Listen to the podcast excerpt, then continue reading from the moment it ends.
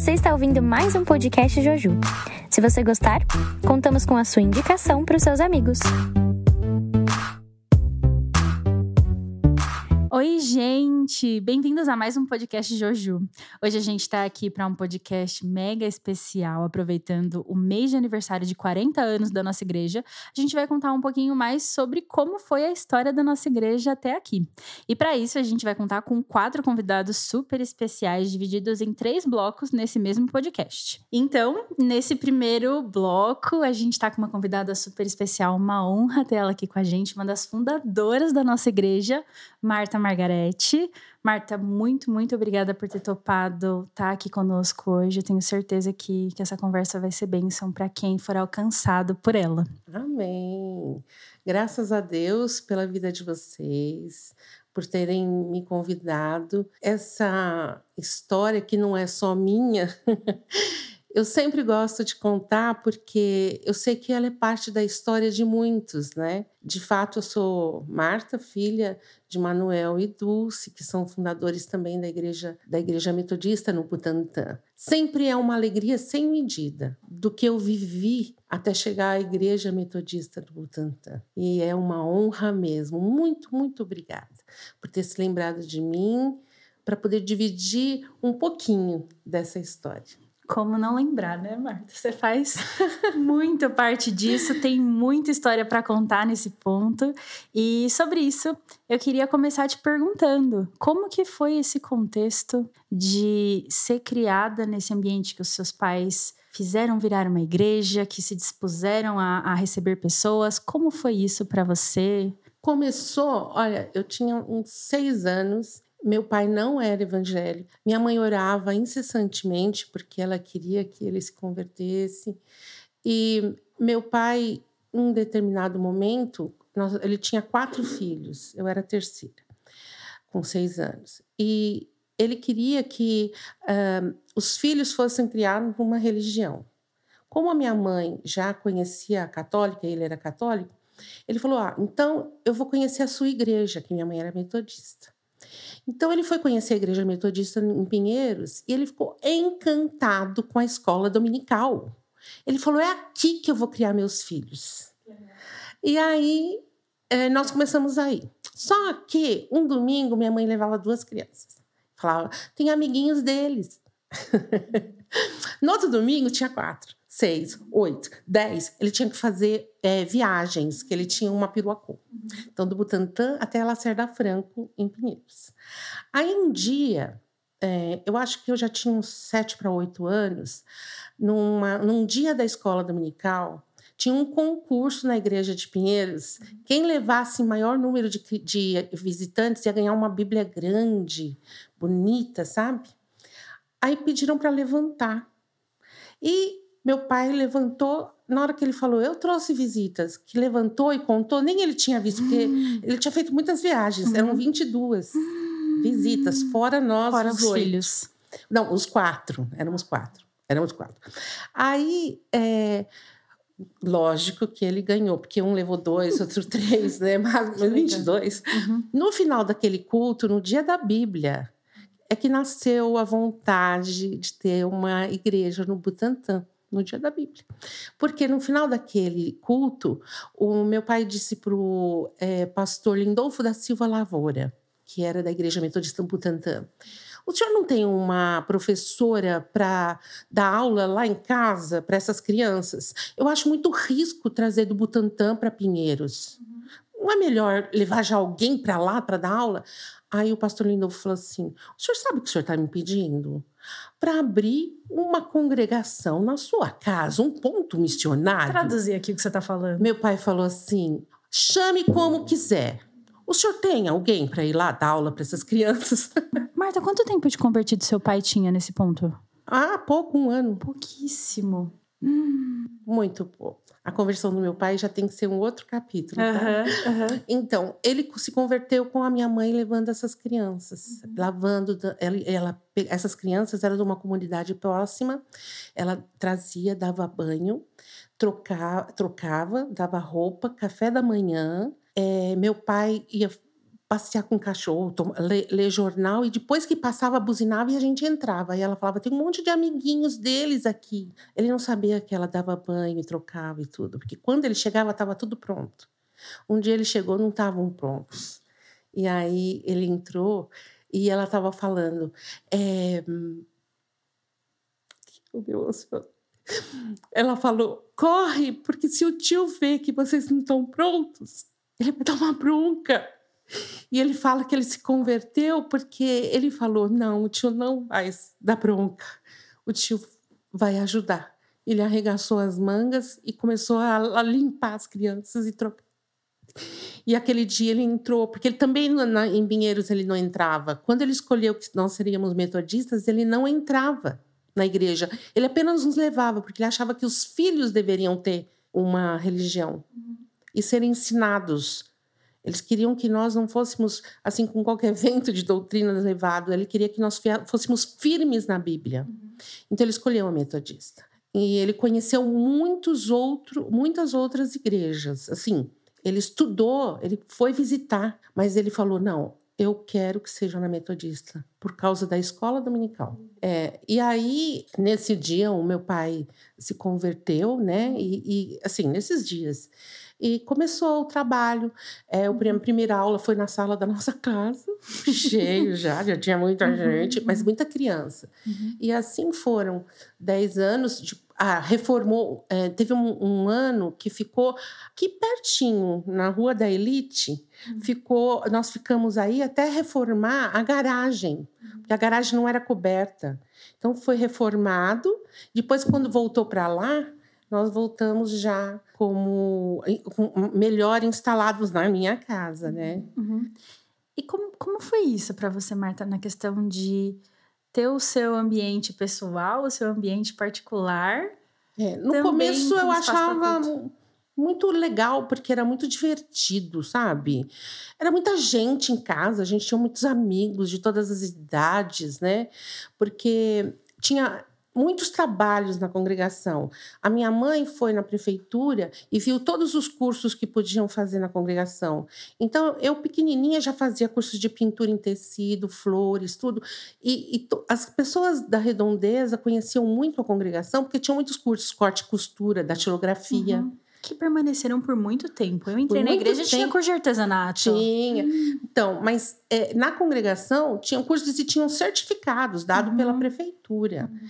Então, é, depois veio a Associação Antialcoólica. Um dia não tinha lugar onde, te, onde é, realizar os trabalhos de uma associação antialcoólica no bairro do Butantã, meu pai ouviu o testemunho de uma pessoa que é, fez uma homenagem na própria igreja, fez uma homenagem à mãe dele, falou: hoje eu estou curado né, do alcoolismo e eu queria é, muito homenagear minha mãe que vem aqui nessa igreja, nessa congregação. Então eu estou aqui para isso. Pena que eu não tenho um lugar para fazer as reuniões aqui nesse bairro. Então, quem tiver interesse, nós vamos na Vila Sônia. Ah, o meu pai pegou o microfone e falou: Você não tinha lugar, você pode vir aqui na minha casa. Eu já era adolescente. Oi. Uma disposição incomum. Era todas as quartas-feiras, às 20 horas. Uhum. E assim, a gente tinha que ouvir televisão muito baixinho, não conversar direito, falar, para não atrapalhar a reunião deles. Uhum. Era muita gente. Eles ocupavam toda a garagem, ocupavam uh, uh, o quintal. Eles só saíram da minha casa é, porque eram muitas, muitas pessoas, já não cabia mais, e eles funcionam até hoje no centro comunitário do bairro do Sei. Butantã. Hum, não é? O núcleo do. Conheço. Começou na. Conheço. Meu pai ganhou todos os anos, é, até, até ele morrer. Aliás, meu pai morreu em 98, em dezembro. Em janeiro chegou uma medalha de honra ao mérito, porque meu pai ganhava medalhas como a pessoa que mais levou para a Associação Antialcoólica do Estado de São Paulo. Ele nunca bebeu, nunca fumou, mas ele, ele levava pessoas. A partir dessa disposição dele, é, ver um primeiro A gente testemunho. não gostava muito, porque não era fácil. Gente, ele levava pessoas meu pai e minha mãe levava pessoas, mas assim, não é alcoólatra qualquer. É, eles pegavam assim os caídos na sarjeta, levavam para casa. Aí se era homem, meu pai dava banho, se era mulher, minha mãe dava banho. Meu pai fazia a barba da pessoa, tudo. Minha mãe preparava um café forte, tudo e levava toda quarta-feira. Eles faziam esse trabalho e levava. Aí começava, levava para a reunião, saía, pegava outro, levava era assim a vida deles. Na quarta-feira era incrível. E a gente falava, ai, quando que vai acabar essa Porque era difícil para um adolescente, né? Mas assim, eh, já que você perguntou, eu acho que mais difícil foram para os meus irmãos mais novos, os gêmeos. Eles não entendiam, porque eles nasceram em 74. A congregação começou em 72. Uhum. Em 74, os gêmeos nasceram, já tinha um movimento em casa. Aí eles não sabiam direito o que era casa e o que era igreja. Então, às vezes, eles pegavam os, os, brinquedos dele e iam brincar no meio do culto, assim, sabe? E eles gritavam, não sei o quê, porque era tanta gente entrando e saindo que eles não sabiam direito se era culto, se não era, Como entendeu? Que a criança difere, né? O que, que e é o eles quê? eram pequenos, uhum. gêmeos, e eles eram danadinhos, sabe? E eu lembro que a minha mãe, é, muito pouco tempo, alguns domingos, ela falou assim: se eles estão atrapalhando, não tem problema. A minha, porque era assim, dividido. Os mais velhos é, levantavam, por exemplo, eu e a Márcia cuidávamos da casa dentro e das salas de aula que eram divididas entre é, áreas, é, cozinha, é, os banheiros tinham que estar limpos, tudo. Os meninos varriam o quintal e limpavam a garagem. E às vezes, é uma coisa difícil até, mas às vezes tinha gente que passava a mão assim e falava: Não acredito, olha, o zelador, a família do zelador não limpou. Meu Deus, que desafiador. Desafiador. As, é, chamavam às vezes, às vezes de filho do pastor ou filho do zelador. A gente às vezes falava, pai, faz alguma coisa. Aí ele falava assim, mas nós somos zeladores. Nós somos zeladores da obra de Deus. Então fica na sua e faz. E da próximo domingo eu quero tudo muito mais limpo. é, meu pai, se você fosse reclamar, você ainda ouvia. Então, é, a minha mãe pegou e, e, saiu com os gêmeos, às vezes, porque ela fazia comida. Seis horas da manhã no domingo, antes da escola dominical, ela fazia muita comida, porque sempre tinha gente que ficava para almoçar. É, no, no, no, no, domingo, um, quando reclamavam muito das, do, dos gêmeos que faziam barulho, ela começava a escola dominical, ela saía para passear com eles, para deixar à vontade a casa. Eu falei, eu não acredito, eu já era, já era adolescente. Né? Eu falei, o quê? A senhora vai sair? Mas isso durou muito pouco, porque quando souberam que a mãe estava fazendo isso, as pessoas, e a mãe orando também, né? Para as pessoas verem que, na verdade, aqueles dois nasceram em plena congregação e eles não sabiam ainda de, eh, discernir o que era a igreja e o que era a casa deles. De repente, eles acordavam e estava tendo um culto na cozinha entendeu? Então era difícil. Eu acho que não para mim, mas eu acho que para os gêmeos foi mais difícil. É, mais complicado. Mas assim, eu cresci em meio a muita bênção, muito milagre, muito milagre, sabe? Num domingo, é, saía. Nós, nós perdemos uma vez, perdemos, eu digo assim, a, a professora de, dos jovens e a, a, que cuidava de todas as crianças, o, o, marido dela foi é, é, para Campinas a trabalho, morar lá. Elas falaram: olha, domingo que vem já não tem, não dá mais para a gente vir. Como que a gente vai ficar sem professora para os jovens e para as crianças? Tanta é o que mais que tinha, tinha é. gente. É. Uhum. De repente, durante a semana, eu estava varrendo a calçada assim com a minha mãe. Chega um moço e fala assim: Aqui é congregação? Ah, interessante. Eu sou metodista lá de, de era do Rio de Janeiro. E eu, eu vou fazer é, doutorado aqui na USP e eu estou procurando um lugar para ser útil. Porque eu sou metodista, eu queria ser útil. Tem lugar para mim aqui? Ela falou: no que, que você trabalha? Minha mãe falou.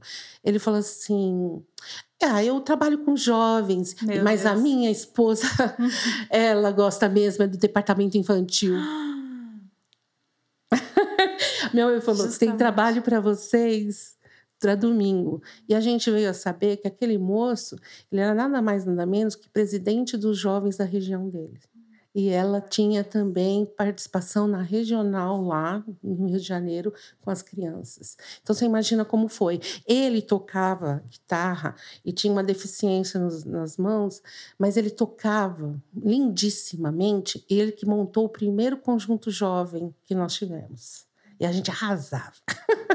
Marta, você contando tudo isso, eu percebo como era impressionante o fato como vocês eram vistos as pessoas passavam e viam, as crianças viam que era uma congregação e elas chegavam lá, cada vez mais ia crescendo. Então, fora toda a questão de trabalho de vocês, tinha também uma questão espiritual de visibilidade de vocês no bairro, que contribuiu Sim, muito para o crescimento. A também. minha mãe é muito respeitada. No livro que foi lançado sobre a vida dela, tem uma parte até que meu irmão fala que uma vez é, é, duas pessoas vieram para assaltá-lo, passou um, e aí quando chega um terceiro e fala para com isso, é filho da Dona Dulce, meu. É filho da Dona Dulce. Ah, cara, desculpa aí. Porque a gente, quando andava. Minha mãe hoje tem Alzheimer, não dá pra gente caminhar pelo bairro. Mas caminhar com a minha mãe pelo bairro era toda hora separada. No mercado, no açougue, na feira, então. A senhora lembra de mim, a senhora Começava com essas histórias, sabe? Marta, queria perguntar para você: quanto tempo ficou na sua casa como congregação até virar a igreja metodista de fato? Começou o trabalho em 1972, né? Como eu relatei. É, na minha casa, como congregação, 10 anos. Em 82 foi instalada a igreja. Nós, da família Souza, nós é, consideramos 50 anos. Então, hoje, esse mês de junho, é muito festivo para nós, porque nós estamos comemorando 50 anos, contando de 1972. Eu fui a primeira secretária da Igreja que Metodista no Butantã. Chiquérrima. Não é demais? Eu sou história ambulante. Né? É isso. Marta, sem nem como agradecer sua presença aqui com a gente. Que especial poder contar com você, com as histórias, com a sua forma de falar, que é tão gostosa. Ah, Obrigada mesmo por estar com a gente aqui hoje e por contribuir para que mais pessoas possam saber e entender um pouco mais da história da nossa igreja. Obrigada mesmo. Que amém, Deus continue abençoando. Amém. Muito bom estar aqui com vocês. E assim, eu acho que é de Deus. É, esse momento que vocês realmente pensaram, idealizaram esse projeto porque eu me preocupo com a história da igreja. Sempre me preocupei, sempre. Deus abençoe a vida de vocês por esse projeto.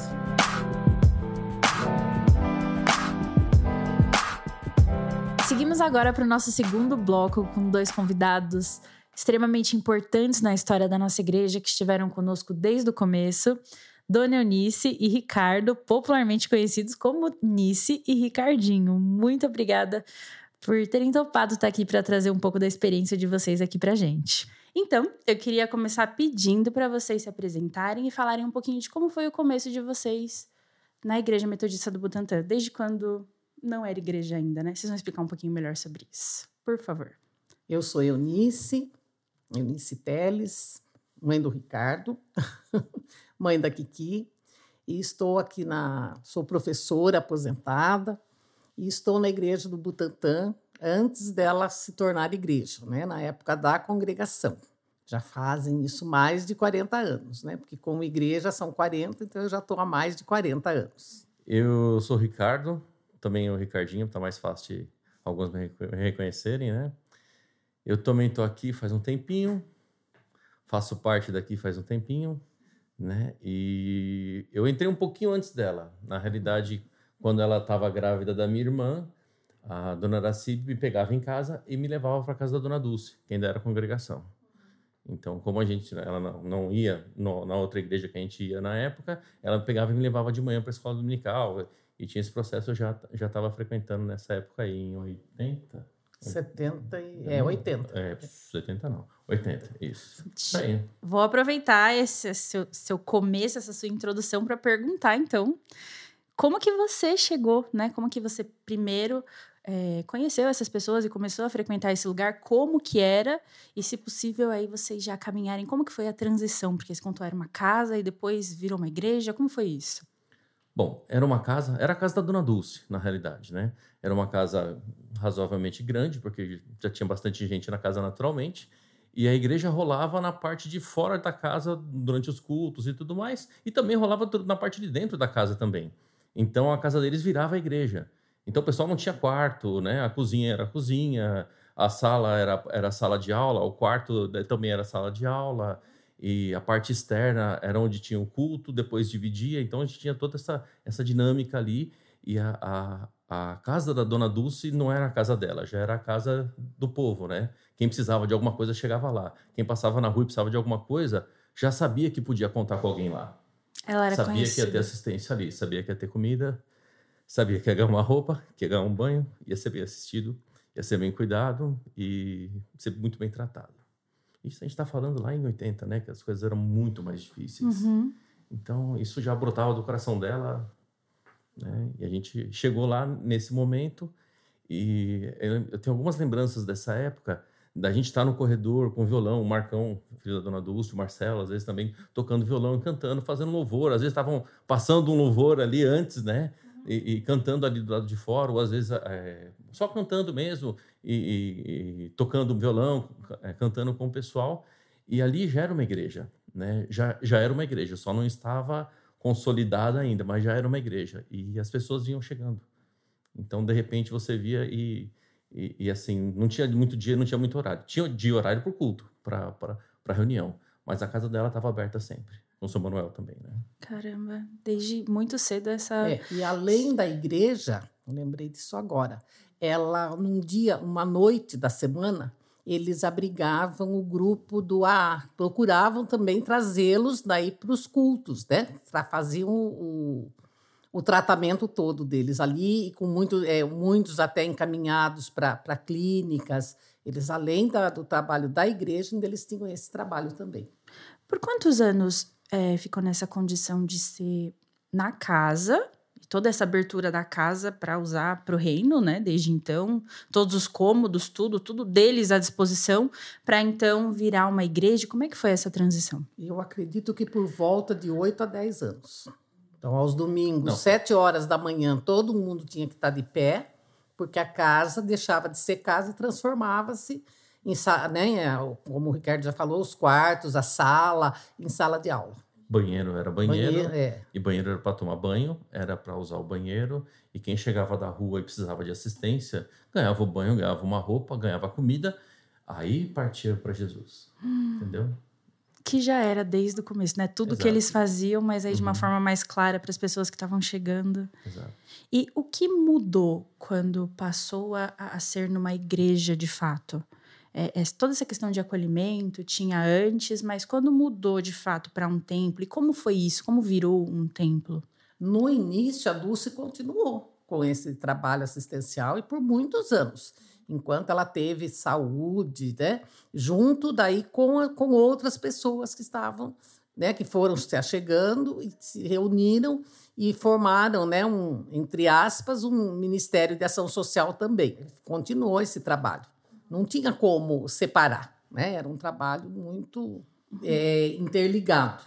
E no primeiro momento mais com crianças. No primeiro momento com crianças. Depois foi o que é, aconteceu que aqui no bairro, né, surgiu o conjunto do, do Butantã, que tem inúmeras casinhas e, as, e os, os prédios de apartamento, e pessoas foram de outras igrejas metodistas, ou mesmo até da presbiteriana, foram é, se chegando ao bairro, né, mudando para o bairro, e daí foram vindo para a congregação trabalhar junto, porque ficava mais fácil o acesso.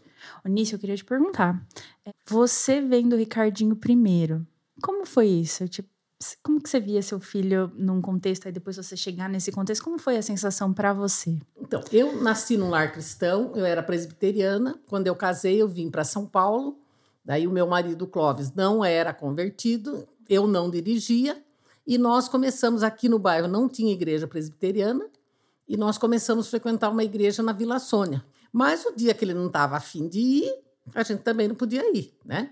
Dependia dele nos levar. Então, a gente, é, no início, o que aconteceu? O Ricardo Araci, que é minha prima, né, começou a passar em casa, pegar o Ricardo para vir para a escola dominical e à noite a gente ia para a presbiteriana.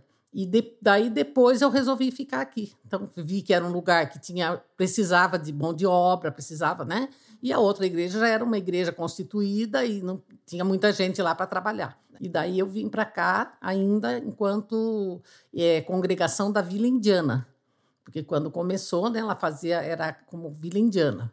Depois, quando passou a igreja, é que foi visto, né, que poderia o terreno não ser na Vila Indiana, então não precisava ter esse nome Vila Indiana. Então foi um nome mais abrangente, né? Que daí ficou Congregação Metodista do Butantã, Igreja Metodista do Butantã. Entendi. E em relação à quantidade de pessoas, vocês têm alguma lembrança, algum relato tipo, em relação a, a, ao suporte que podia oferecer na época? Claro, a gente está falando de, de um contexto que a família Souza era muito caridosa e dava o seu máximo, mas em relação ao que aos olhos dos homens, poderia ser suportável ali de quantidade de pessoas versus o que realmente tinha. Vocês têm alguma lembrança nesse sentido? É, o número de pessoas atendidas era sempre maior do que o, o possível. Se a gente fosse ver racionalmente, né, não, não, não suportaria tudo que era feito. Porque na, a, a família Souza, principalmente a Dulce, ela também fazia o trabalho durante a semana.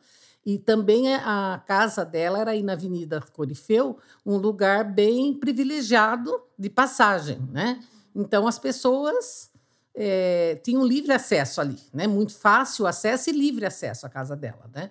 Então era um, sempre um, um grupo grande. Na época das crianças juntava muita criança, muita criança mesmo. E depois os adultos também foi, foi aumentando bem, um grupo bem legal. E nós tivemos, na época da, da congregação, e depois já como igreja, o pastor Jairo Cardoso, que ele veio, ele estava, acho que, licenciado na região, e ele veio trabalhar como um voluntário na, na igreja, né? E ele trabalhava, ele era gerente de um banco aqui na, na região, e ele veio trabalhar para a gente sem é, sem honorários, sem nada, né? E foi, ajudou muito também. Foi uma pessoa que nos ajudou muito no trabalho aqui da igreja. Então, algumas lembranças que eu tenho dessa época, né? É, eu lembro da gente criança na, nessa casa ao lado, que foi uma casa que a gente ficou temporariamente enquanto construía o templo, né? Que onde é aquela oficina de funilaria ali hoje, a gente ficava ali. Era uma casinha que ela literalmente estava caindo. Ela, se você balançasse um pouco mais, caía tudo. E é, tinha um corredor na lateral que era aquele muro do vizinho. Então a gente ficava pendurado no muro, olhando lá para baixo e vendo, ah, tem um terreno. Na outra semana, ah, tiraram o mato. Depois, não, começaram a fazer buraco, ó, oh, fizeram alicerce. Aí começou a construir, olha, já tem cara de alguma coisa, já tem uns buracos lá. Então a gente foi acompanhando esse processo, semana a semana, domingo a domingo, você ficava olhando lá e vendo. em alguns momentos, é, as pessoas da igreja no domingo estavam na igreja. No sábado, elas estavam trabalhando lá. Então, eu lembro, tá, tá eu, meu primo, de mais alguns, alguns meninos da, da, época, a gente tinha 5, 6, 7, 8 anos por aí, a gente com um carrinho de mão, pá, enxada, tirando terra vermelha da onde é o altar ali hoje. Por quê? Porque tinha 3 metros de terra, era um morro. Então, foi feito o um buraco para colocar a parede, já tinha a parede montada, mas tinha um monte de terra dentro. Então a gente precisava lá, tipo, um monte. Pensa, os, os, os, juvenis, né, os escodistas lá, tirando terra vermelha com carrinho de mão para jogar terra para fora, para os pedreiros poderem ter como trabalhar e fazer o resto da coisa para poder fazer o piso. Então vocês não acompanharam só de estar ali, vocês não. efetivamente participaram Exatamente. com mãos à obra, obra. para fazer o negócio sim, acontecer. Sim, porque assim, é, o recurso era muito escasso. Então você não podia falar, vamos contratar três pedreiros e colocar os caras para trabalhar. Não, não, não. Tudo que a gente puder fazer e o que a gente puder economizar, a gente vai poder investir isso em outra coisa. Então as pessoas vinham, as pessoas vinham para trabalhar, as pessoas estavam engajadas, as pessoas é, não precisava, você não precisava chamar. Era assim, é, que horas tem que estar tá lá? Sábado, vamos? Beleza, tá tudo certo. Outro dia que vai ter alguma coisa que vai precisar? Vamos à noite? Vamos de, é, é, naquele esquema, chega cedinho e vamos até conseguir? Vamos. Porque as pessoas queriam isso, estava dentro da pessoa. É, é, é, assim como foi aqui hoje, onde a gente está, né? foi um upgrade de lá, pensa você sair de uma casa onde não cabia gente e você vê a construção do lugar e a coisa tomando forma. E aqui ele falou, cara, a gente vai poder ficar lá dentro, a gente vai ter um espaço nosso. Né? Então, isso é muito legal. Ter participado disso, ter visto isso acontecer é muito importante. Não só nessa parte da construção do começo, como também depois no salão social. Quando foi feito o salão social, eu já era adolescente. Eu já tinha idade para ficar no teto da, da, igreja sozinho, lá em cima no, no forro, sem minha mãe saber. né? Então, tinha toda essa parte, a gente fugia, dava dela. a volta por cima. Vocês não podem ver a cara dela. É, é divertido, ainda bem que eu não estou olhando, só está de lado. Mas o, o, formato era esse. Então, a, gente conseguiu acompanhar esse processo, né? De não ter sala de aula, ter que ficar lá, e depois com, a, com o salão social, a construção das salas atrás e tudo mais, e ter essa... A, acompanhar esse processo de, de vida, né? Que, onde você tem a estrutura sendo criada e ajudando para que a gente pudesse ser corpo melhor, ajudar as pessoas melhor e mais pessoas poderem ouvir falar de Jesus. Muito lindo isso. É, nós não tínhamos no início salas, né? Foi construído só o templo. Então, quando o tempo estava bom, vinham os jovens, vinham para a praça e os, os atuais hoje escodistas, né, os juvenis, iam naquela onde tem a árvore na frente ali, aquela o pracinha ali, o triângulo. Ali, ali formava outra, outra sala de aula ali. Caramba. E na rampa, é, né? E na uma pessoa, é, na rampa, uma pessoa também que ajudou muito mesmo em todos os aspectos de, de, de organização, de administração, né? além do seu Manuel, marido da Dulce, o Valdomiro. O Valdomiro foi uma, uma, assim, um braço direito mesmo na, no, no, trabalho, né? Ele ainda trabalhava, né? Não estava aposentado, mas ele se dedicou muito ao trabalho também. E entre outros, né? Também participaram. Até no, só um parênteses, né? Até um pouco antes da gente vir para esse templo novo que a gente tem hoje, a gente precisava saber como é que fazia para fazer a manutenção na caixa d'água. Ninguém sabia. A gente foi perguntar para o seu Valdomiro, seu Valdomiro, o senhor lembra quando foi feito e tal? como é que era? Não, o cano passa ali, você só fecha aqui que vai seu parar. O Valdo sabia. Um olhou para a cara do outro e falou, será? Sobe lá, fechou, parou. Era realmente isso, ele lembrava. Esse eu lembro até hoje. Um vazamento não, não tem muito tempo. Não tem muito tempo, não. Que... Buscar informação com quem sabe, né? Exatamente. Um vazamento também que deu na cozinha também. Valdomiro, como é que é? Ele... Gente. Tinha problema nas telhas, ele subia para ver, para arrumar, para... Ele foi uma pessoa, assim, muito... Importante. Usada, muito pontual. importante na, nesse tempo, da toda a roda. Gente, muito legal. Legal não é nem a palavra. É impressionante ouvir que a história da nossa igreja foi formada com a comunidade toda e o pessoal era movido a querer continuar essa obra que estava sendo feita, a querer ajudar, via que a família Souza estava ajudando já com tudo que podia. Então, você, Ricardinho, dando seu relato, falando ó, que eu podia, eu estava lá. Era para carregar alguma coisa, era para ajudar a construir. Como que eu posso ajudar isso a se propagar, a continuar sendo bênção da forma como está sendo? Lindo de ouvir, gente. Lindo demais. Nice e Ricardinho, queria muito agradecer a presença a disposição de vocês de estar aqui para dar esse relato para nós. Eu tenho certeza que foi antes do Negueba ter a ideia, foi do coração de Deus, vocês pontualmente estarem aqui, darem esse relato tão emocionante da, da particularidade de vocês, que é particular, mas é, eu tenho eu tenho a impressão de que se aplica a mais pessoas, porque da forma Sem como dúvida. o Ricardinho falou, eu imagino que ali uma geração tenha, tenha sido impactada da mesma forma. Então, muito obrigada por terem trazido todas essas informações e que vocês continuem sendo bênção na vida da nossa igreja, assim como são há tantos anos. Amém. Amém. Amém. A gente que agradece.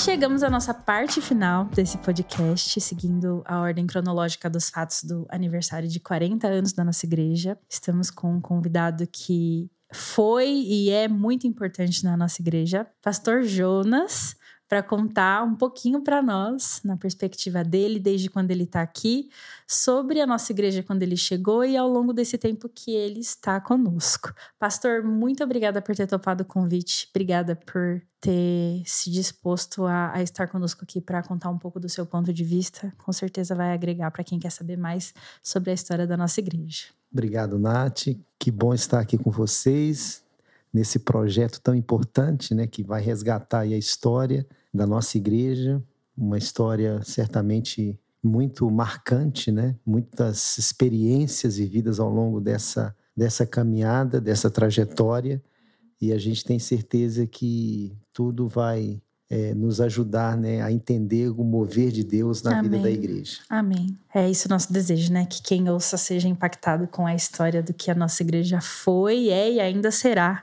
na vida de quem de quem estiver por aqui.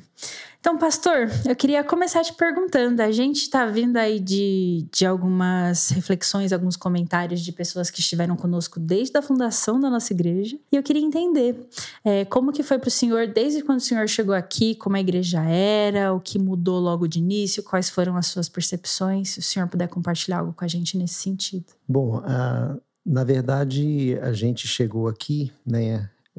Foi primeiro um pouco assustador, porque a gente veio de Minas, a família toda, para receber uma nomeação aqui em São Paulo com o Bispo Adriel. E o nosso intuito era exatamente dar continuidade aos estudos teológicos e eu vim para fazer o um mestrado aqui na, na UMESP, na Universidade Metodista de São Paulo, também receber uma nomeação. E quando fui nomeado para a Igreja Metodista aqui do Butantã, eu não tinha a mínima ideia onde era a igreja, quem eram as pessoas, e eu não sabia a localização e não tinha realmente nenhum conhecimento acerca da igreja. Então, para a gente foi algo, algo novo, diferente e desafiador. O senhor já era pastor há muitos anos lá em BH, né? Sim, eu era pastor não em BH, eu era pastor na igreja de Valentim, em Muriaé. Muriaé. Mas também havia pastoreado antes de Valentim a Metodista Central em uhum. Belo Horizonte. Uhum. Então já tinha uma experiência de um contexto urbano, né, de uma cidade grande. É, na verdade, eu é, vivi toda a minha vida, né, praticamente é, a minha vida estudantil, também me casei na Igreja Metodista Central, lá em Belo Horizonte. Depois fui nomeado para o interior de Minas e pude, então, depois de um período de um pouco mais de 10 anos de pastorado, é, dar continuidade aos meus estudos. Então, eu vim primeiro para, é, na verdade, concluir, né, aí, é, e dar continuidade aos meus estudos. Uhum.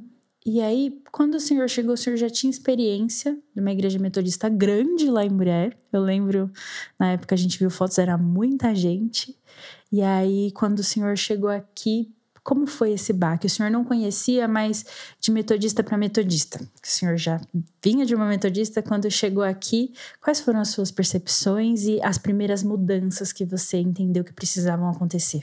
Ah, quando nós chegamos aqui na Igreja Metodista do Butantã, é, a Igreja Metodista era uma igreja é, pequena, né, com a capacidade também limitada né, de, de oportunidade de participantes. O templo, me parece que ele tinha capacidade aí para umas 80, no máximo 100 pessoas, acho que não chegava a isso. Uhum. Mas era uma igreja muito bem estruturada, né? Porque ela tinha cozinha, ela tinha as classes, uhum. né? Ela era uma igreja que atendia muito bem a demanda é, de pessoas que ali frequentavam. Então, assim, para mim foi um pouco diferente, porque, como você já disse, eu vim de uma igreja é, que tinha dois cultos, uma igreja que tinha programa na rádio, um jornal com mais de 5 mil tiragens, é, programa na televisão. Então, era uma igreja muito bem estruturada, né? Uhum. Uma igreja que tinha uma inserção é, muito profunda na própria cidade, né? Então, uhum. ela era uma igreja que tinha uma visibilidade muito grande na cidade de Moriaé. E quando eu cheguei aqui, eu realmente fiquei um pouco impactado, né? Porque o número de membros que tinha na igreja era menor do que o número de uma classe de escola dominical que eu dirigia na minha igreja. Mas é, era sempre um grande desafio, né? Eu gosto de desafio, né? Então eu me movo pelos desafios. Então para mim foi algo realmente é, assim que me estimulou. Você né? abraçou E causa. eu abracei Uhum. com muito amor, né? Porque também fui muito bem recebido aqui quando cheguei. É uma igreja muito amorosa, é uma igreja acolhedora. Então a igreja me abraçou com muito carinho, com muito amor, e a gente pôde então dar início ao trabalho, né, com todas as limitações, todas as dificuldades, mas a gente pôde dar início ao trabalho. E quando há amor, né, é, em primeiro lugar, as coisas acontecem. Né? Então, primeiro a gente tem que amar, né? E Deus se incube de realizar a obra, né? Porque Ele sabe acerca da necessidade né, de ver o crescimento, de ver novas pessoas se achegando. Então, quando eu cheguei aqui, nós tínhamos uma frequência aí nos cultos de domingo em torno de 40, 50 pessoas, né, quando tinha muito, né? Mas havia uma rotatividade muito grande na participação dos cultos. Um domingo vinham umas pessoas, outro domingo já elas não vinham, e aquilo me deixou muito incomodado também, porque muitos não moravam também próximo à igreja. Então é, havia essa dificuldade também de, de, de locomoção, é, essa dificuldade de assistência, né? Aí de assiduidade aos trabalhos. Então aquilo foi também me incomodando muito mas havia o desejo no nosso coração. E a primeira pergunta que eu fiz para a igreja quando eu cheguei aqui no concílio foi exatamente essa: vocês querem crescer? Né? Porque todo crescimento ele exige um preço. Né? Todo crescimento ele traz dor também. Né? Todo crescimento tem desafios. E, e, os irmãos disseram: não, pastor, nós queremos crescer. Que precisava né? ser em comunidade, né? Era uma Exatamente. pergunta que, claro, não vou fazer Exatamente. isso só. Preciso é, saber se vocês estão é comigo nessa. Isso importante, porque o pastor, ele sozinho não tem condições de realizar toda a obra.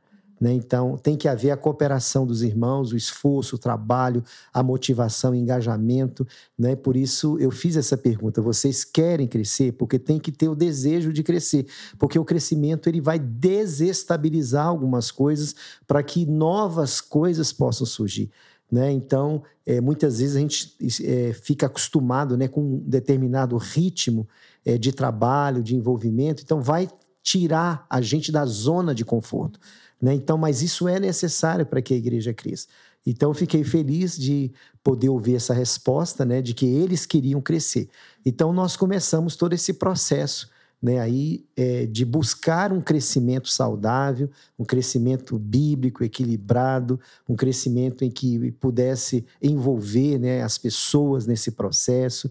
E dentro dessa caminhada, a, a primeira medida que nós tomamos foi oração. Né? Então, se a igreja quer crescer, ela tem que orar, né? ela tem que buscar do alto as estratégias, a direção né? que Deus ele tem para que ela possa crescer. E nós não tínhamos vigília na sexta-noite, então nós iniciamos uma vigília é, uma vez por mês, nas sextas-feiras. Nós começamos a ter as reuniões de oração antes dos cultos, começamos então a pedir os irmãos que pudessem orar. Iniciamos projeto de jejum e oração, né? projeto de jejum e oração, os 40 dias de jejum e oração. Começamos a fazer também o jejum de Daniel. Né? Então, isso tudo foi movendo o mundo espiritual. Né? Então, a oração ela tem esse poder de mover o mundo espiritual, né? de permitir que haja o fluir de Deus na vida da igreja. Porque na verdade, sem oração a gente não tem condições de fazer nada, porque essa obra, ela não é nossa. Ninguém pode mudar o coração de ninguém, só Deus pode mudar. Então é Deus é que traz as pessoas, né? Então nós começamos a orar e começamos também a construir juntos, né, é, programações e atividades, né, que pudessem trazer essa comunhão, né? Porque um outro elemento importante é a comunhão né? Uma igreja que é unida, uma igreja que ela tem relacionamentos, é uma igreja que certamente tem uma qualidade de vida espiritual muito boa, né? Então a gente começou também a criar condições, né, de forma intencional para que a igreja pudesse ter comunhão. Então nós fomos para sítios juntos, né? A gente começou então a poder criar esse ambiente de, de amor, de unidade, de comunhão. E isso tudo foi é, marcando assim a igreja. Novas pessoas começaram a se achegar, né? Então havia já um ambiente, né, muito gostoso. E a igreja ela foi ao longo desse tempo, ela foi se desenvolvendo, né, através da comunhão, através também da evangelização. Pessoas começaram a convidar amigos, parentes e os cultos também, eles foram muito importantes porque um culto que, em que tem né, um ambiente é, de adoração, em que é, haja de fato esse comprometimento espiritual, né, que vai contagiando as pessoas, isso faz bem. Então as pessoas começaram a vir à igreja, elas começaram a não querer deixar de vir à igreja. Então estar na igreja era algo importante para elas. Então os cultos também começou eles começaram né, a ter esse teor né, assim, de ser cativante, envolvente, e as pessoas começaram a convidar também outras, e aí a igreja ela foi se desenvolvendo dentro é, desse processo, né, de comunhão, de adoração, de oração, né, de palavra que pudesse alimentá-las, né, para a caminhada da fé. Então muitas pessoas começaram então a se achegar no nosso meio. E como a igreja foi se desenvolvendo, né, é, e ao mesmo tempo que a igreja se desenvolvia, eu estava fazendo uma dissertação de mestrado. então, é, para mim foi muito desafiador né, estar numa igreja em crescimento e fazendo mestrado. Né? Então foi muito difícil também conciliar família, nova cidade, muita mestrado, coisa. muita coisa uhum. ao mesmo tempo. Mas graças a Deus, no final de dois anos, a igreja já tinha reagido, né? a igreja já tinha dado um retorno muito importante, novas pessoas é, se achegaram, gente boa que também é, veio fazer parte da nossa equipe de liderança, né, pessoas que algumas delas eram metodistas, mas não estavam em nenhuma igreja metodista aqui em São Paulo e vieram nos visitar e aqui ficaram, né? Então a gente começou a formar uma boa equipe de liderança também que nos ajudou exatamente com os dízimos e a participação e o envolvimento. Isso foi dando uma consistência né, ao trabalho para que ele pudesse se desenvolver. Então, com dois anos, e eu vim aqui para ficar dois anos, porque era só até o mestrado, né, eu já estava muito feliz. E como a igreja se desenvolveu, como a igreja começou a crescer, né, os irmãos solicitaram a minha permanência. Então, aí foi o grande desafio também de pedir ao bispo que pudesse permitir que eu continuasse em São Paulo, porque o bispo queria que eu voltasse, o bispo da quarta, mas o bispo Adriel conseguiu, né, conversar com ele depois de um período longo de diálogo, de conversa, né? Disputado, aí, pastor, realmente, aí, pastor, realmente. E aí, então, eles, eles é, o bispo Adriel conseguiu né, a minha permanência aqui, eu pude continuar. E como eu continuei, eu tive a oportunidade também de iniciar os meus estudos para fazer o doutorado. Então, fiz a prova, todo aquele processo seletivo, uhum, né? Uhum. E consegui, então, permanecer aqui é, em São Paulo e na mesma igreja que é do Butantã. Uhum. Pastor, que incrível ouvir que é, o Senhor se dispôs a, a entender e pediu de, o discernimento do, de Deus para ver o que seria melhor fazer para nossa igreja crescer e Ele te abençoou nas outras áreas da sua vida, porque você falando realmente para dar conta de tudo, só Deus mesmo para capacitar, né? Porque é muita coisa. E enquanto você falava, é, quando é, o senhor chegou, eu era criança, né? Então, muito do que você falou da minha memória eu não lembro, mas eu fiquei impressionada com o fato de que muito do que você disse do que foi implantado no começo permanece até hoje. A liderança, a questão da comunhão, de priorizar. Então, foi, foi um investimento, uma questão de longo prazo, não foi algo passageiro. Foi algo feito mesmo para estreitar os nossos laços e, no longo prazo, para a igreja se firmar nessas bases, né? Que você falou, oração, comunhão. E, e, realmente o resultado é, é, muito palpável hoje, né? Nesse ponto de, de que foi investido e de que, e de que os irmãos também contribuíram para que pudesse ser o que é hoje. Com certeza a gente é, conseguiu, né? Aí é, trabalhar esses aspectos, né? E, e uma igreja que é saudável, né? Ela automaticamente ela vai atrair pessoas, né? Eu creio muito nisso, né? Porque na igreja primitiva também foi assim. Né? A igreja contava com a simpatia de todo o povo e o Senhor acrescentava dia a dia aqueles que iam sendo salvos. Então, se você tem uma igreja que é fundada e fundamentada na palavra, né, e a tem como regra de fé e prática, uma igreja que tem na oração também o seu elemento vital, né, para a sua caminhada de fé, e tem uma visão missionária de amor às vidas e de entrega né, ao serviço, atuando nos ministérios, atuando nas diversas áreas da igreja, né, uma igreja que de fato ela preza né, por uma boa organização, né, onde as coisas estão nos seus devidos lugares, né, uma igreja que tem uma visão é, que não se limita apenas às quatro paredes, né, mas que sai né, que vai ao encontro das pessoas que estão necessitadas, né, que tem compaixão pelas pessoas, certamente é uma igreja que vai é, causar impacto, que vai causar uma diferença. Nunca me preocupei com o número de pessoas. Né? Eu penso que se uma igreja ela viver o evangelho, né, automaticamente as pessoas vão se achegar. Né? Quem está aqui é, certamente vai desejar continuar trabalhando e pessoas de fora vão desejar estar também fazendo parte dessa comunidade. Eu, você falando isso agora, eu tenho em mente é, uma frase que vinha em todos os boletins antigamente, que era assim: Igreja Metodista no Butantã, um lugar feliz para você e sua família. E é muito isso. É, é, já era isso e foi construído ainda mais depois da sua chegada, e hoje a gente colhe esses frutos de um lugar em comunhão, um lugar bom de se estar, que os irmãos realmente se preocupam uns com os outros.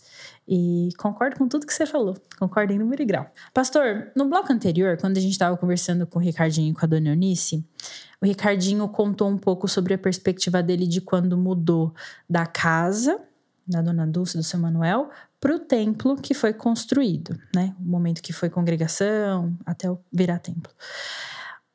Do período que o senhor teve conosco, você tem alguma perspectiva para nos contar a respeito da mudança de um templo para o outro, desse primeiro templo que foi construído pela família Souza e pelos membros da época, até a gente chegar nesse templo que a gente está hoje, nos 40 anos? Com certeza, né? Eu acho que isso foi um marco aqui na nossa igreja, tem sido um marco, né? Porque o nosso templo ainda, ele é, tem um cheirinho de coisa nova, né? Não tem tanto tempo que a gente está aqui.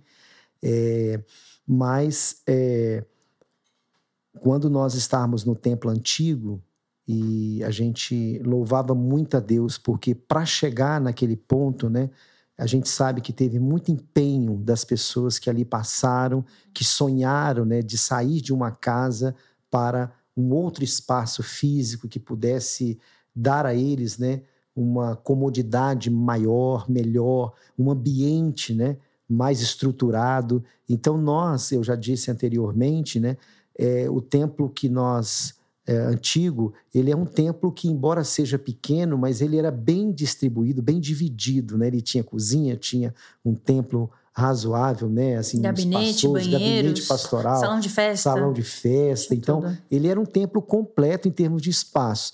Porém, como nós já dissemos aqui, a igreja foi crescendo.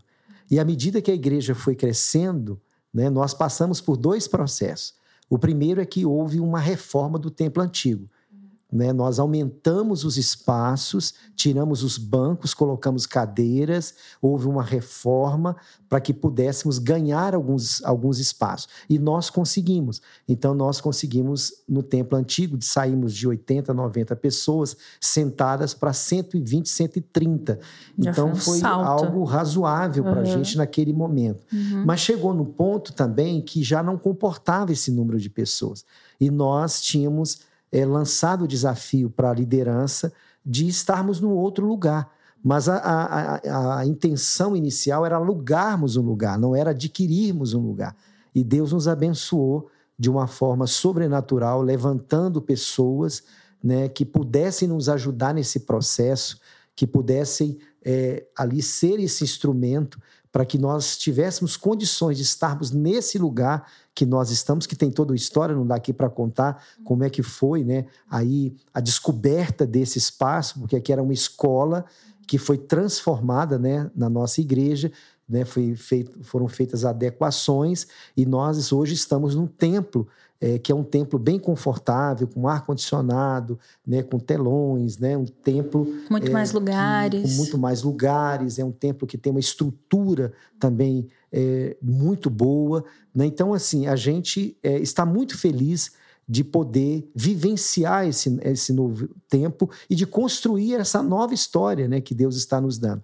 E com a graça de Deus, a gente espera que é, aqui também possa ser apenas uma passagem, né, que a gente possa alcançar novos espaços, espaços ainda maiores, não por causa do número, mas por causa de pessoas que serão alcançadas, transformadas e abençoadas pelo poder de Deus. Pastor, queria te agradecer muito por esse seu tempo, por pelo senhor estar aqui é, para poder trazer esse relato para a gente, da sua perspectiva, de toda a sua experiência ao longo desse tempo que o senhor esteve conosco. E você que nos acompanhou até aqui, não deixe de compartilhar essa história, envie esse podcast podcast para um amigo, para que mais pessoas possam ser impactadas com a história da nossa igreja, dessas perspectivas tão importantes que a gente trouxe aqui hoje. É isso. Falou, é nós.